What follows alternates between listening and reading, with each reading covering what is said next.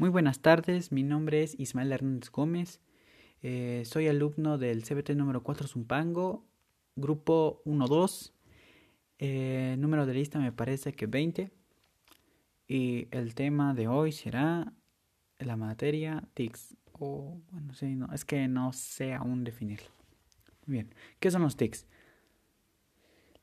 Las tecnologías de información y comunicación, en abreviatura TICS, son el conjunto de herramientas relacionadas con la transmisión, procedimiento y almacenamiento digitalizado de la información, un aliado del emprendimiento tanto en nuevos conceptos como en lo tradicional. Empecemos por que son el conjunto de herramientas relacionadas con la transmisión, procedimiento y almacenamiento digitalizado. ¿Qué quiere referirse o qué quiere hacer alusión a eso?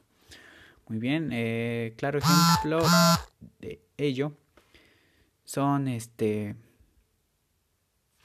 las redes sociales. Las redes sociales son un gran cúmulo de información, tanto personal como sobre todo lo que pasa en el mundo y es un gran almacenamiento, obviamente digital, en el cual la información fluye y fluye a niveles, a, a velocidades nunca jamás previstas, porque antes el, una carta te podía llegar en 12, en 12 días, ahora es en 12 segundos un mensaje, no, menos, yo creo. O sea, la, las tecnologías de, información y comunicación de ahora han cambiado radicalmente eh, el pues el modo operantis de lo que era el mundo. Eh, claro ejemplo también son las apps. Las apps han cambiado mucho. Por ejemplo, una de ellas es este Uber. Uber. ¿Quién lo diría al eh, poder pedir un carro en pues sobre tu teléfono, o sea, sobre lo que estoy grabando este podcast, podcast, perdón. Este, pues es este bueno, antes era impensable, ¿no?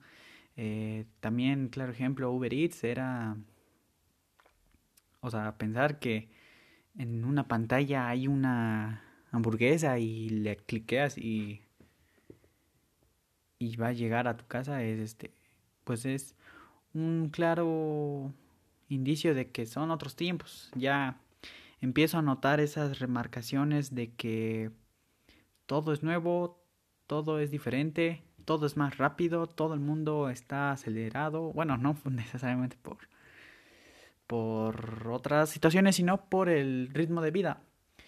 Y, y tengo entendido que gran parte de ello se lo debemos a, a las tecnologías de información y comunicación. Otro punto que agregar, la transmisión, sí. Eh, también eso ha cambiado mucho. Antes la televisión era un monopolio gigantesco en el que podías hacerte famoso, o sea, la gente famosa era en sí la de la televisión.